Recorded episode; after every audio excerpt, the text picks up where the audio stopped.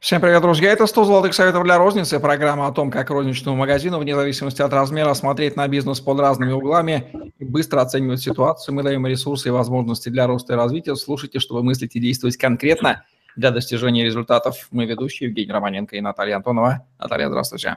Да, здравствуйте, Евгений, здравствуйте, коллеги. Советы по поводу излишек и неликвидов, тоже относящихся к товарным запасам, как будут звучать в сегодняшнем выпуске. Главные тезисы. Я бы предложила сначала определиться, что же у нас попадает, э, то есть почему вообще не возникают эти излишки. Ну, то есть это товар, который его много, его гораздо больше, чем то, что нам нужно. Либо этот товар а, того качества, а, который нас не устраивает. Да? И, скажем так, это первая рекомендация. Рекомендация 0.1 – это не допустить попадания магазин таких товаров. То есть к нам не попадает некондиционный товар, к нам не попадает э, излишний товар, мы заказываем столько, сколько нужно, а, к нам не попадает э, не комплект, к нам не попадает э, бой, брак и так далее. То есть все, а, вся эта история делается до. И контроль поступающего товара на эстакаде при приемке – это вот та точка, которая нам позволяет не допускать излишков и неликвидов. Ну и грамотный заказ. Это первая история, то есть прям первая рекомендация, без которой, ну то есть без которой все, то есть мы сами будем создавать себе проблемы. А дальше давайте определимся в причинах возникновения излишков и будем пошагово думать, что с этим делать, как и решать. Первое – это ошибки в прогнозах продаж, да, они могут быть связаны с изменением а, моды, сезона, вкуса потребителей, ситуации на рынке. А, может быть такая ситуация, как товарный каннибализм, когда один товар, один бренд поедает другой, то есть вытесняет э, с рынка. Вот э, все, что связано с этой историей, да, а может быть ошибочный заказ, а, ошибочно размещенный заказ, а, который, ну, может являться следствием ошибки в прогнозах, да, то есть в расчетах, а, избыточная закупка. Другой очень такой интересный волшебный повод – это законодательные акты. У нас никогда не знаешь, когда прилетит очередной нежданчик, и особенно, наверное, трудно это большим, крупным сетям, имеющим запасы.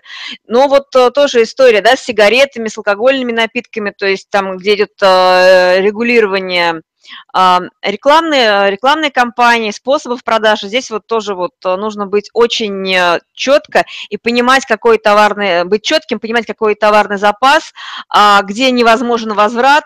То есть вот эти вещи очень четко понимать, то есть планирование закупки и заказа и прогнозирование заказа и работа с товарными остатками – это а, первоочередная функция, задача для избежания излишков.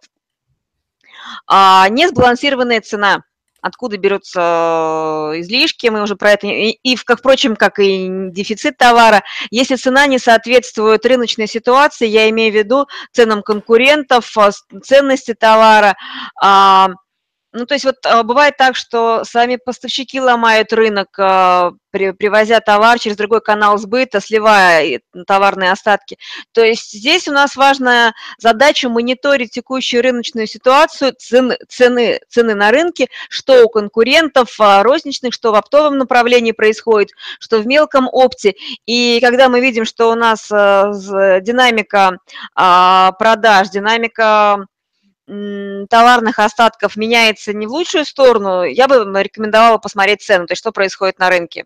То есть это сигнал для мониторинга. Ну, либо если от обратного, да, то есть э, есть компании, которые мониторят рынок, а, это как главная функция, не дожидаясь, когда что-то у нас случится. То есть вот э, а, мониторинг происходящего на рынке, в том числе цен на а, значимые товары, на товары из корзины ну, KVI, которые делают э, больше товарооборот и значимы для потребителей, я бы рекомендовала мониторить на постоянной основе как рынок, так и ситуацию.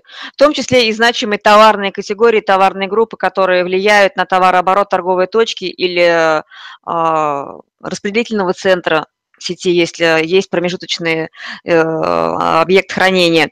А другой вид э, не ну, излишков, которые а, меня особенно возмущает, беспокоит в продуктовой рознице, да, это не ликвиды, это вот так называемый тухлячок, да, то есть, а, который образуется при неправильном хранении, неправильной работе с товаром, ну, там, и вот э, в вы часто спрашиваете, как заметить, что, что проблема, да, то есть вы заходите в, на складе в место, где хранится эта история. Вот. И очень часто в магазинах, то есть я наблюдаю то, что на эстакаде находится такой шкаф «Вернуть поставщику». И этому, э, то есть я когда вот и управляющий сама работала, когда прихожу в торговую точку, я с этой зоны начинаю. То есть у меня ни один товар не въезжает, пока вот этот шкафчик не, э, не опустошится. То есть задача а, товароведа и того, кто отвечает за приемку, умело возвращать брак, неликвиды, ну, которые образовались. То есть а работа с, с некондиционным товаром, особенно для продуктовой сети, это очень важная компетенция, важная функция. И я рекомендую, если у кого нет, прописать бизнес-процесс работы с некондицией, с просрочкой, с браком, как в торговом, ну, то есть полный бизнес-процесс и в торговом зале, как его вычислять, вы это выбирать. Есть очень хороший а, инструмент, он называется работа со сроками годности, то есть делаются кармашки, куда продавцы э, ну, с датами с э, дней недели, да, куда а, отмечают список товаров с подходящими сроками годности, с просрочкой, и товаровед уже из этих кармашков берет информацию, не нужно бегать по всему торговому залу, опрашивать всех продавцов. Такой очень простой инструмент, который позволяет контролировать текущую ситуацию по сроком годности. Мы часто это использовали, очень помогает э, увидеть э, торгово э, подходящие сроки и принять решение о переоценке, о возврате поставщику, а, там, ну, то, есть, то есть принять какое-то управленческое решение.